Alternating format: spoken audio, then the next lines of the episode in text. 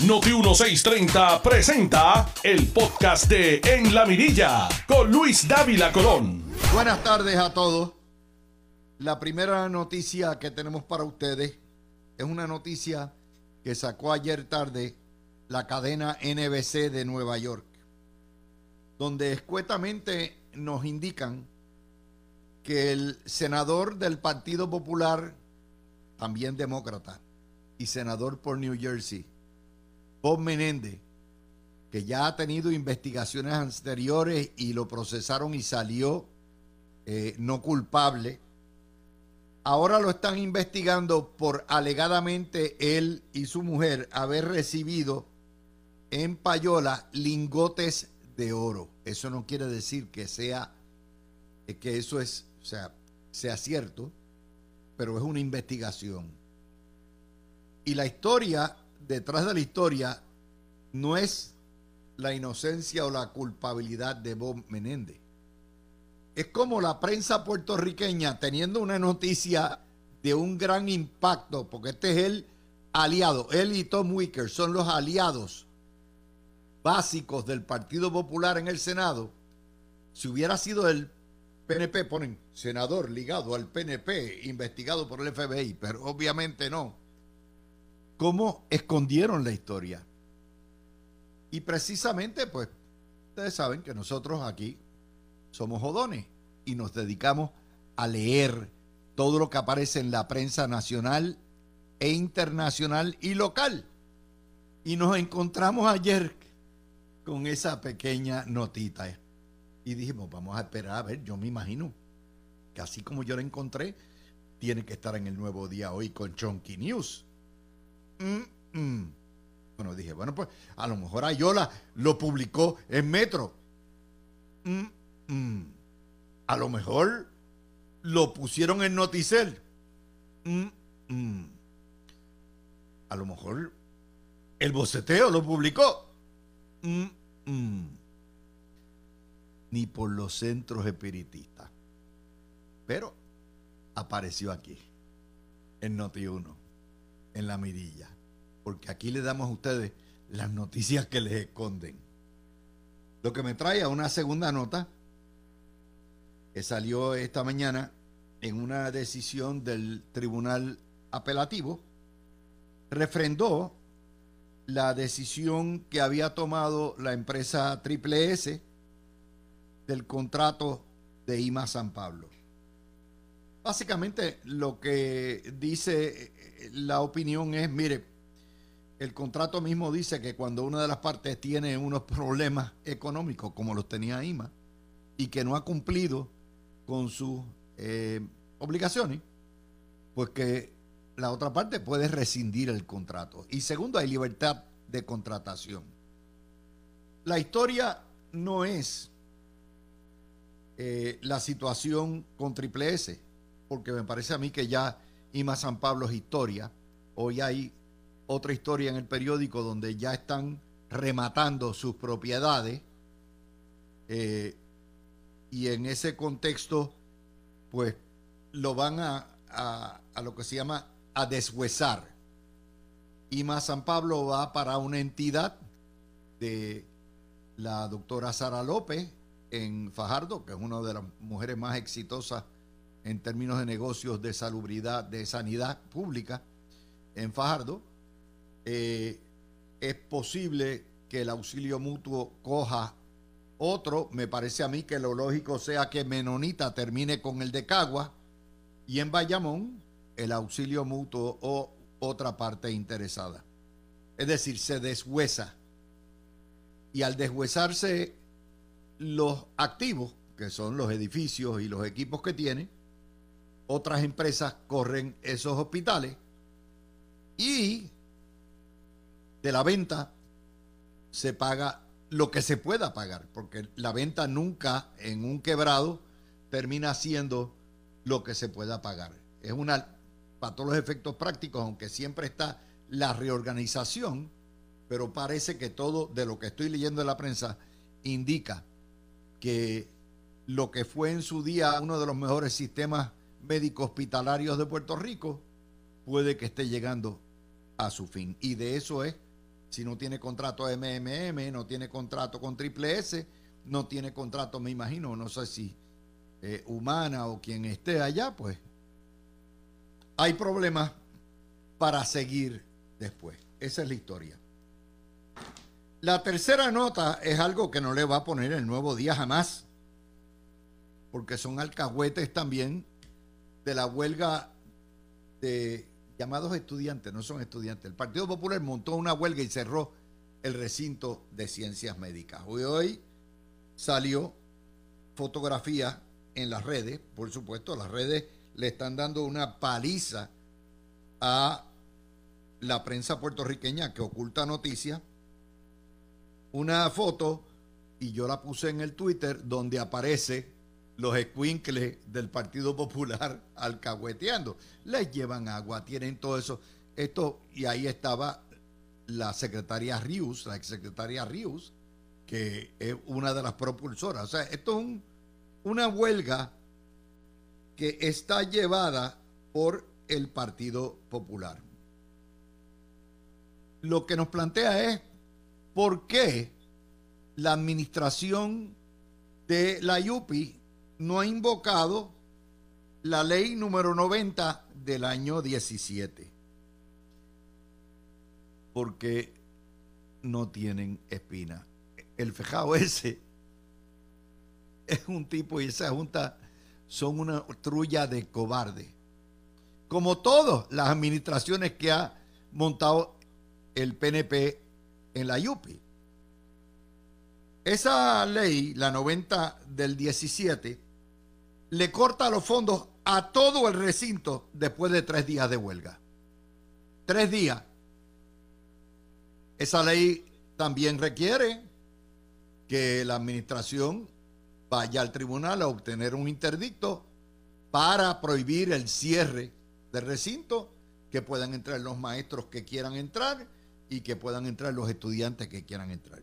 Y esa ley al personal académico le sigue pagando solamente si muestran claramente la intención de continuar prestando sus servicios. Pero no le van a cortar los fondos porque le tienen terror al Partido Popular y a la prensa. Esa es la que hay. Eso es lo que hay. Pero no me vengan con el cuento. Esto no es una ley, esto no es una protesta económica. Esto no es una protesta porque le aumentaron la matrícula a los estudiantes. Esto no es una protesta porque votaron estudiantes. Esto es una protesta, no es una protesta del gremio sindical. El convenio colectivo está ahí. No es una protesta ni siquiera de los maestros. Esto es un chisme beauty propulsado por la prensa que alcahuetea las causas. Recuerden que nosotros tenemos una prensa que son el actor político más poderoso que hay en Puerto Rico, no son los partidos. Y en ese contexto el Partido Popular es quien lleva la batuta en esta huelga. Y como yo les dije, por mí cierren la universidad. Como contribuyente puertorriqueño, yo rehuso, me niego a que usen mi dinero para hacer huelgas todos los días, todos los años, y que la educación en Puerto Rico superior privada, pública, sea peor todos los días.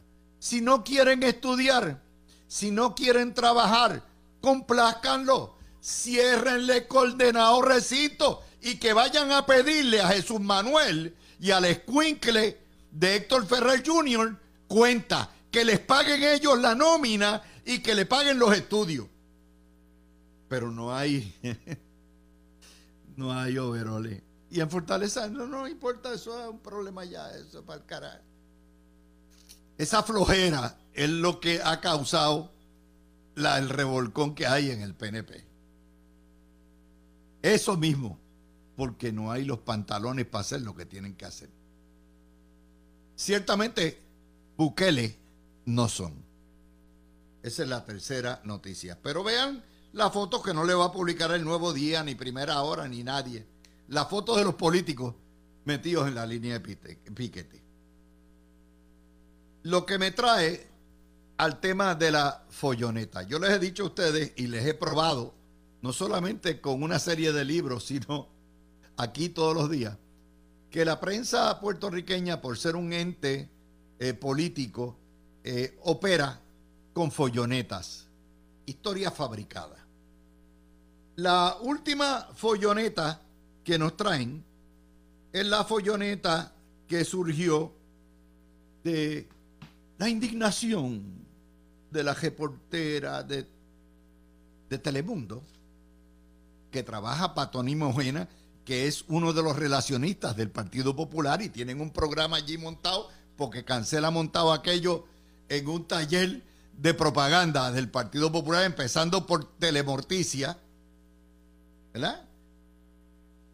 Y nos ponen la, historieta. Ay, es que ese señor, qué desagradable es. Dios mío, ¿cómo es posible que esté ahí puesto? ¿Cómo ha contestado este administrador de AMSCA, Carlos Rodríguez Mateo, que aspira a ser senador? Estoy ofendida. No puede ser. ¡Ay! Mire, yo vi la entrevista.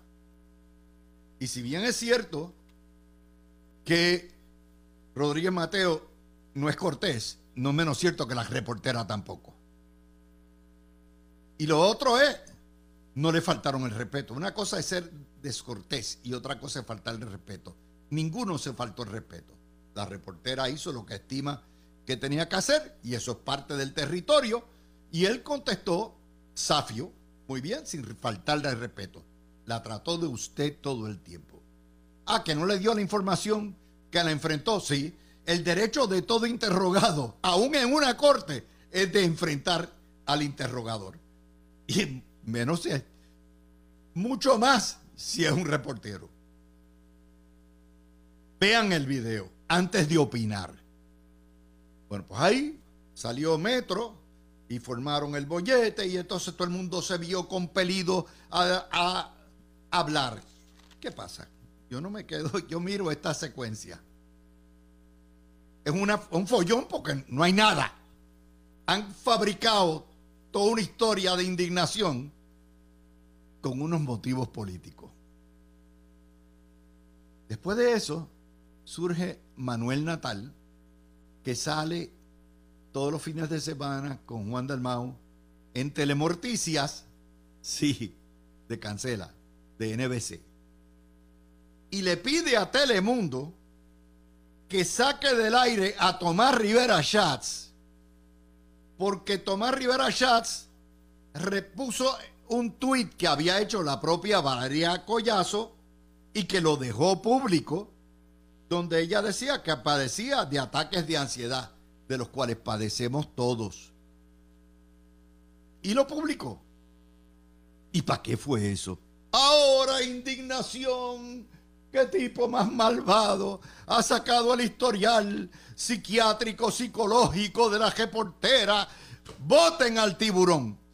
Y cancela, que lleva 11 años allí, le da la razón a Natal y pasa por la piedra. Al que es también su empleado, porque el tiburón trabaja allí en Telemorticia y obviamente de gratis no lo va a hacer todos los días a él y a Gapito le pagan. ¿Vieron? ¿Por dónde vamos? Esta es la secuencia de eventos. Esto es ya un doble follón de cómo se forma. El tiburón le manda, por supuesto, unas buenas tardes a Cancela. Y le digo, mire, yo no saqué esto, esto estaba ahí en las redes sociales. Y así como están atacando a el a Carlos Rodríguez Mateo, pues yo salgo a defenderlo. Porque no hubo una falta de respeto. Pero eso no termina ahí. Vamos para el capítulo 3. Esto lleva tres días el peo apestando, pero hasta ya ustedes saben todo lo que hay. Lleva tres días. Hoy, qué casualidad. Eh, eh, primera plana del nuevo día, con todos los problemas que tiene Puerto Rico. Esta es la primera plana varios jefes de agencia con eh, la mirada puesta en puestos electivos. ¡Wow! hace delito que un jefe de agencia aspire a ser electo. Es la criminalización del derecho constitucional. Pero vamos a seguir. La historia es de quién? De Gloria Ruiz Quillan, que es otra de las operadoras, ¿verdad? Políticas que pasan por reportera. Muy bien. Pero no contemplan abandonar sus puestos de inmediato. Espérate, espérate. La historia dice que contemplan, ¿verdad? Con la mira puesta. No han radicado. ¿Y por qué diablos tienen que abandonar sus puestos? Ahora es un segundo delito si tienes alguna aspiración y no has radicado, tienes que renunciarme ahora mismo. De la manga production se llama eso. Y cuando usted dice varios jefes de agencia, eh, nos dice más abajo, metido en la historia, que ambos van a renunciar o a finales de octubre o noviembre, porque la ley requiere que renuncien 30 días antes de radicar. O sea, que están dentro de la ley pero el periódico le ha criminalizado todo y no han radicado. Y usted dice, diablo, man, hay 125 jefes de agencia. ¿Cuántos son? Dos. El director de la Comisión de Seguridad de Tránsito, Luis Rodríguez Díaz. Y el administrador de ANSCA, Carlos Rodríguez Mateo. ¿Qué tienen los dos en común? que son PNP, son estadistas, y por lo menos Rodríguez Mateo aspira al Senado. ¿Por qué? Porque es del equipo de Tomás Rivera Schatz. ¡Qué casualidad! ¿Vieron cómo la folloneta se va complicando? Pero ustedes necesitan que alguien como papá le explique la historia detrás de la historia, detrás de la historia, para poder entender cómo forman estos bolletes de la nada. Entonces, citan a Palmira Ríos, que fue oficial del Partido Popular, esa es la autoridad. Eh, esto es impropio. ¿De dónde diablo? ¿Dónde está la violación ética? ¿Dónde está la violación de ley, Palmira? Ah, pero es que Palmira lo dijo. Eso es lo que se llama la fabricación de historias. Porque son órganos de propaganda y por eso no los, no los respetamos. Y entonces sale después de salir la historia, sale, creo que fue Metro en Noticel, representantes del Partido Popular exigen la, la, la destitución de Rodríguez Mateo. Ya entiendo, ya vieron, se lo acabo de explicar en secuencia por día. Aquel pollete tiene solamente un objetivo, limpiarse a Rivera Chats y limpiarse a Rodríguez Mateo y a todo el que aparezca. ¿Vieron el jueguito? No hay violación ética, no hay violación de ley. En el incidente no hubo falta de respeto, sí. El tipo salió japao, pero tiene derecho a salir japao. Y ella, imprudente al fin, empezó a buscar que si en horas laborables, cuando no estaba en horas laborables. Es así, es una cofradía, es una jauría. Cuando yo les he dicho a ustedes que actúan en bandada, que actúan en jauría, en operativos políticos, se lo demuestro.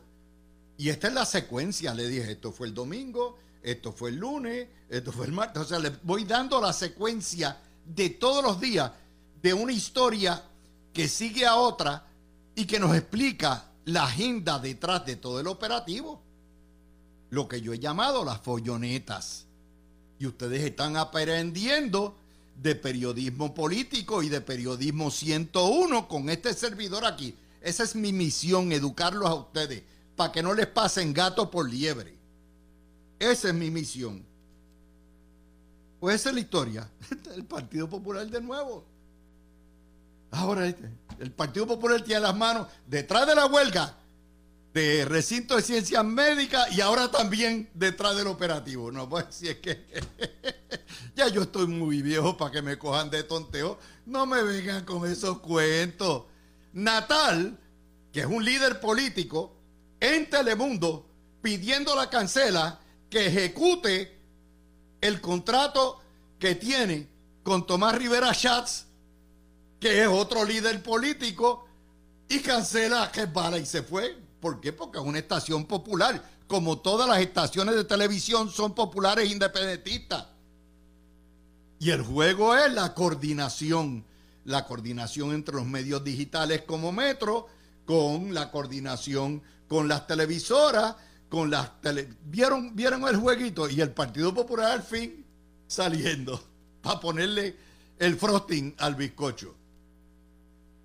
Si yo no les explico esto, nadie se los va a explicar. Es el empate. Yo no me inventé las historias, yo no me inventé la folloneta. Yo solamente he seguido las historias que han reportado esos mismos medios en secuencia y se las he explicado a ustedes. Ay, madre. Mientras tanto, Victoria Ciudadana, esto yo se lo dije la semana pasada, cuando empiezan a hablar de soberanía alimentaria, yo me muero la risa.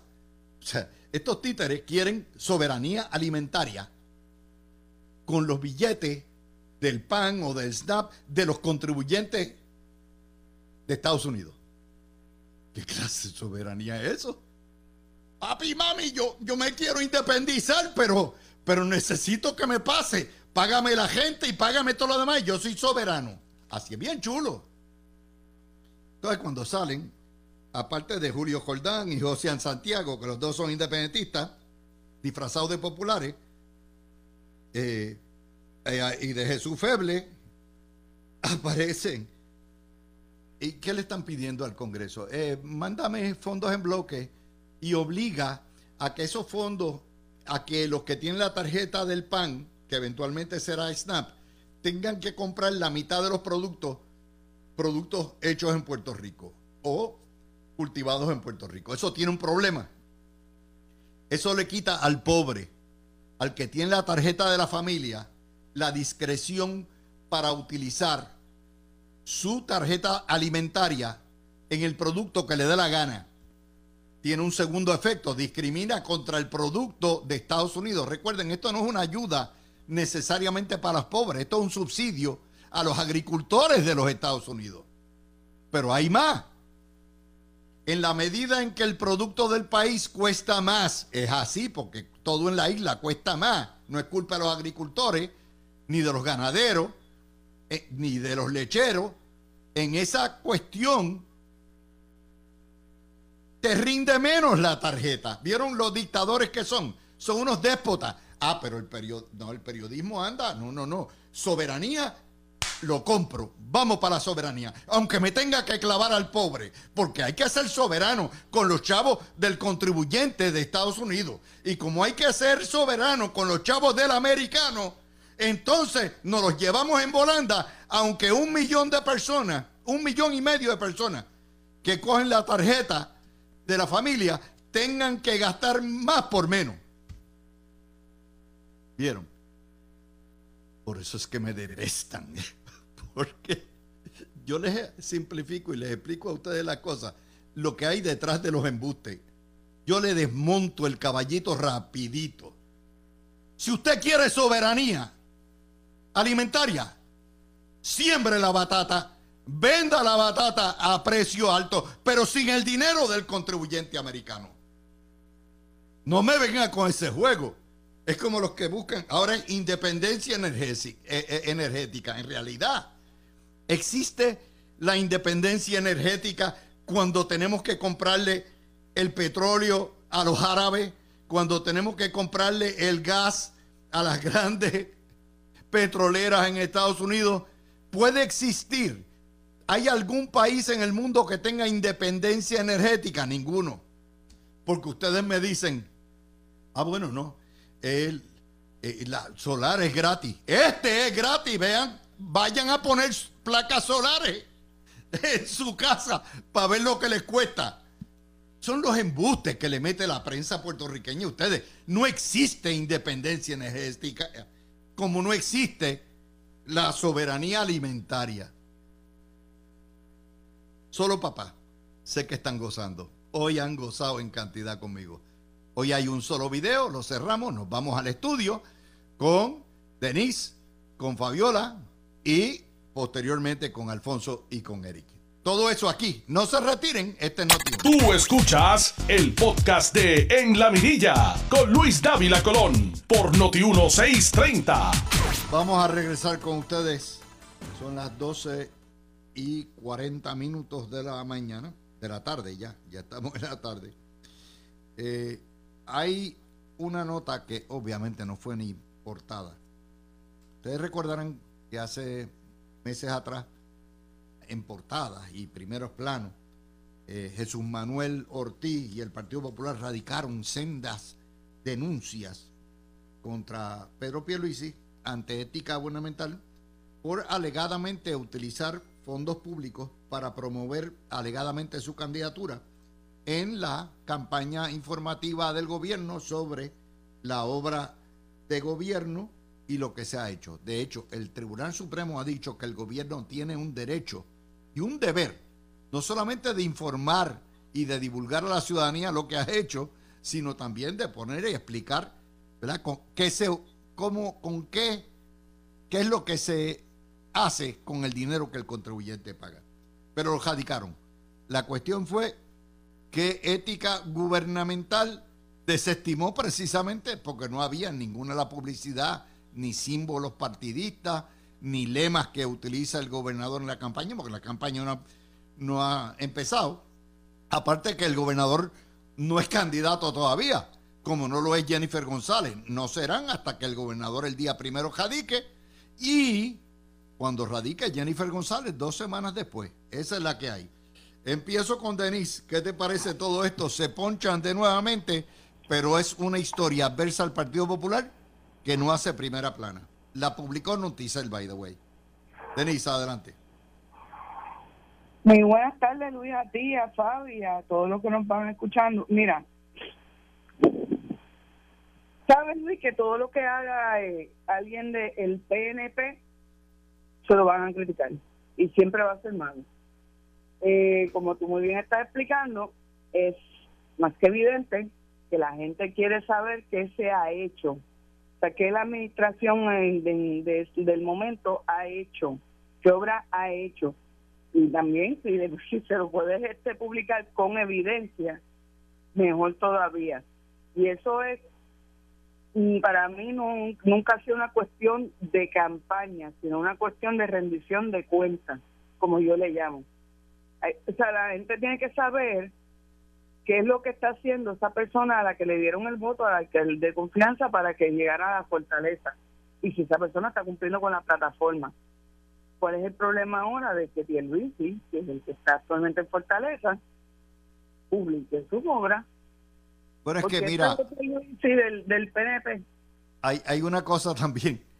Tú no puedes ser periodista y decir dónde está la obra y el gobierno viene y te la pone en primera plana, te la pone, tiene que comprar páginas de, de, periódico y ponerlo en televisión para que tú veas la obra y después de decir que te lo dicen todo y dónde está la obra.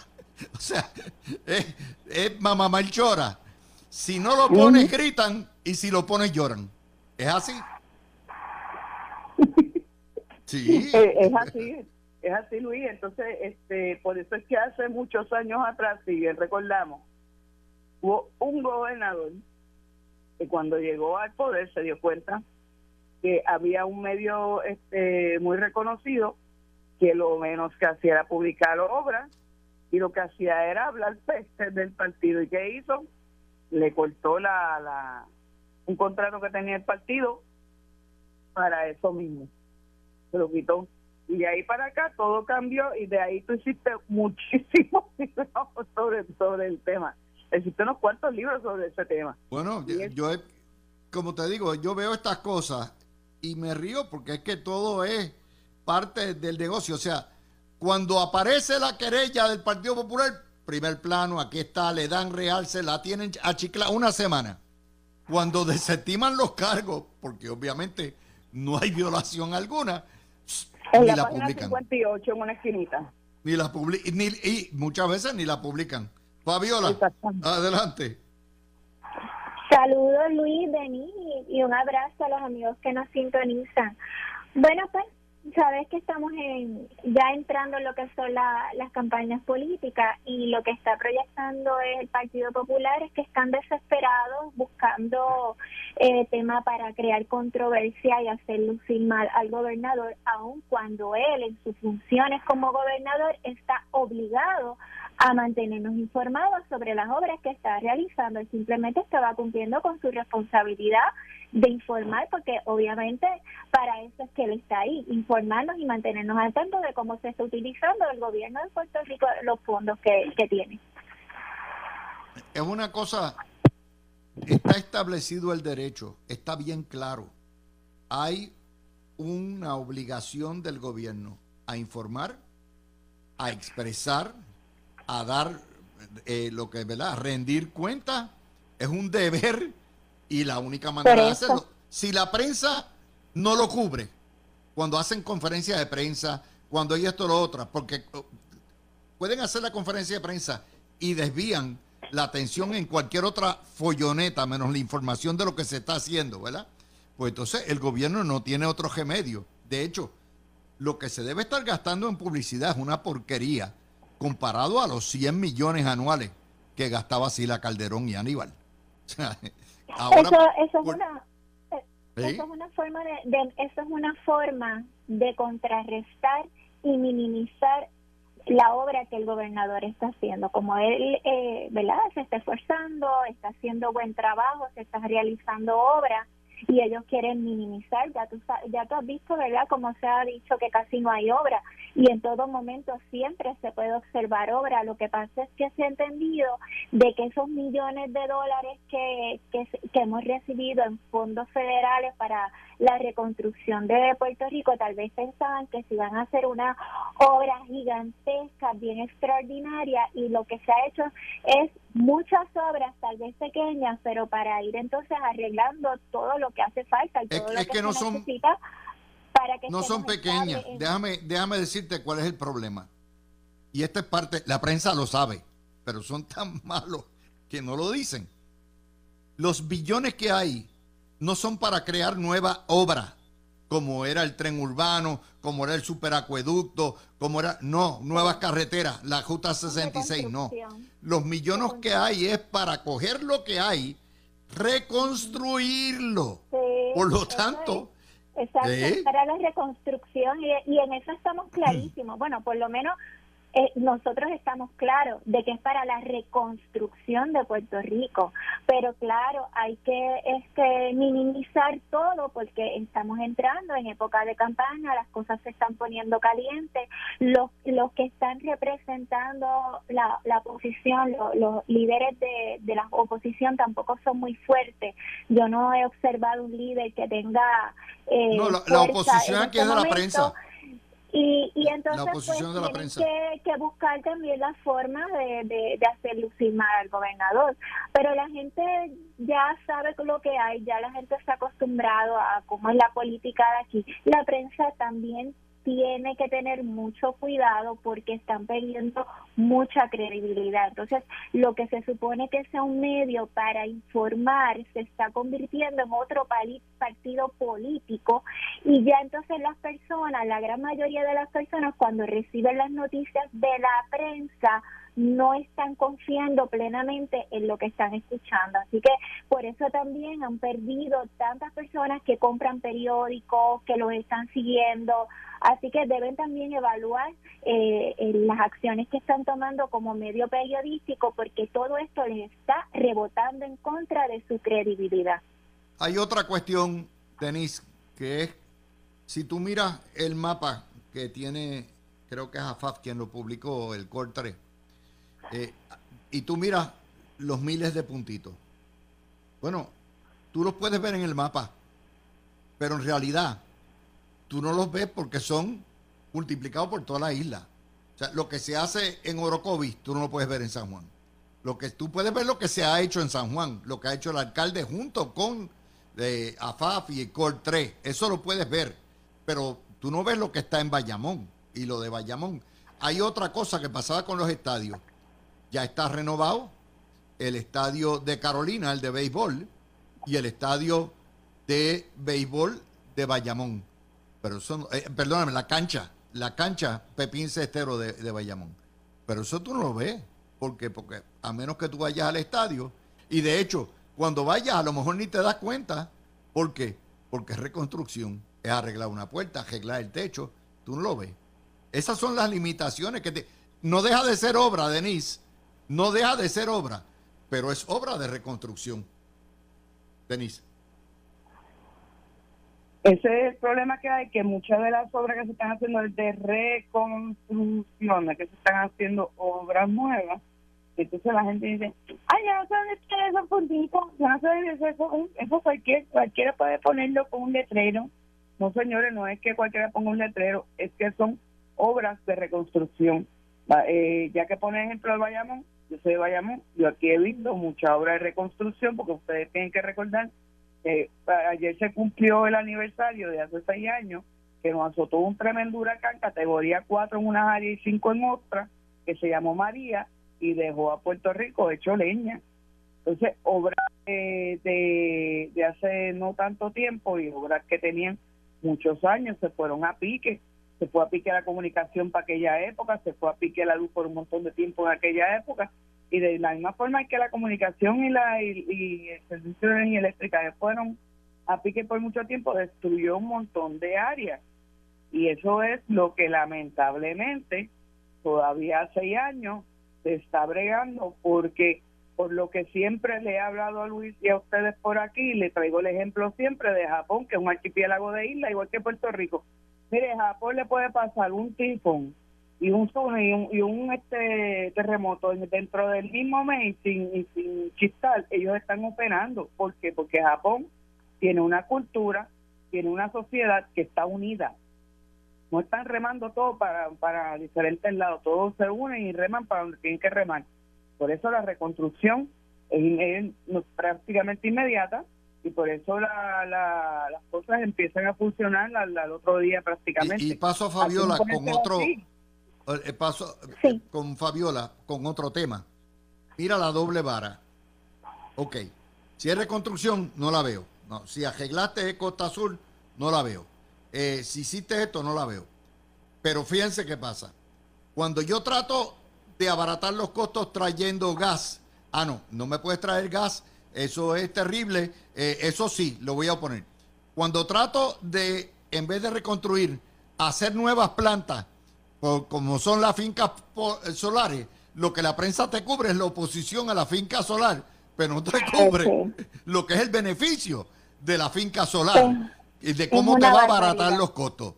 Eh, el otro ejemplo que te doy antes de pasarte es Luma. Hoy dicen, le echan la culpa a Luma porque pide, según la ley lo requiere, el ajuste, ¿verdad? Y te sube la, cuando sube el petróleo, como ha subido de 71 el barril a 93 el barril en menos de dos meses, eso te lo pasa energía eléctrica. Culpan a Luma, de hecho, hoy vi en Telenoticias ahora un sondeo. ¿Se justifica la petición de aumento? No es que se justifique, somorones. Déjeme explicarle. Esa es la ley. La ley que aprobó el Partido Popular en los 80, que se llama la ley del ajuste de combustible y que obliga a energía eléctrica entiéndase Luma, a pasarle al consumidor el ajuste de combustible. ¿Por qué no van a donde la legislatura popular para pedirle que rescinde y deja sin efecto esa ley? Ah, no, la culpa es de Luma. ¿Viste el jueguito? Sí, así es, y tienes razón. Bueno, pues ¿Qué te puedo decir? Las placas solares transmiten energía limpia y muchas este, muchas quejas que, que se han dado a través de los años es que hay que proteger el ambiente. Los ambientalistas siempre están muy activos. Bueno, pues hay que defender que las placas solares, porque son energía limpia, protegen el ambiente. Así que mira la contradicción, como tú bien mencionas, eh, cuando les conviene por un lado, defienden unas cosas, pero entonces después a la misma vez hacen oposición a lo que tanto defienden. Así que por eso es la doble vara. Y en relación al humo, pues tú sabes que ellos tienen que, que pagar la deuda, existe un compromiso, así que ellos tienen que ver de qué manera logran recaudar ese dinero para poder cumplir con el pago de la deuda. Así que hay que ver cómo se pueden combinar lo que es la energía renovable mediante las placas solares y que se pueda cumplir a la vez con la responsabilidad de los pagos.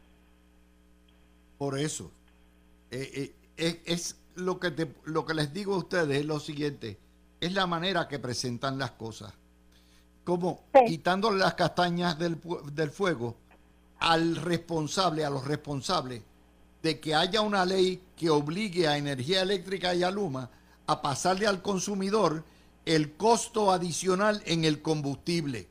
Eso nunca te lo dicen. La culpa es de Luma. Entonces, peor aún, son tan deshonestos que te dicen, le hacen la pregunta al consumidor si se justifica. Oye, el consumidor siempre va a decir que no. Cada vez que te van a aumentar, vas a decir no se justifica. Pero eso es engañar al consumidor. ¿Por qué? Porque Luma no tiene discreción. Luma no tiene otra cosa que obedecer la ley que lo obliga a pasarle el costo. Eso es. ¿Vieron? Eso es. Sí, así es. Eh, eso, eso es lo que parte de la tragedia de este campo, de este desierto de información que hay en Puerto Rico y, de, y lo que abunda aquí es una jungla de desinformación. bueno, porque acuérdate que existe la oposición a, a pagarle a los bonistas. Entonces, pues Luma es un recurso necesario para poder cumplir con la responsabilidad del pago de la deuda. Y obviamente la deuda que existe es por culpa de ellos mismos, de las mismas personas que provocaron que no se invirtiera el dinero de los bonistas en mantener como se supone en buen estado las plantas de energía eléctrica, permitir que estuvieran obsoletas. O sea, que precisamente la mala administración del sistema de energía eh, de, energía pública, de energía este, eléctrica, es lo que provocó que se llevara una quiebra y que ahora estuviéramos como estamos. No es la culpa de Luma, Luma es la consecuencia. Tú escuchaste el podcast de En la Mirilla con Luis Dávila Colón en Noti 1630.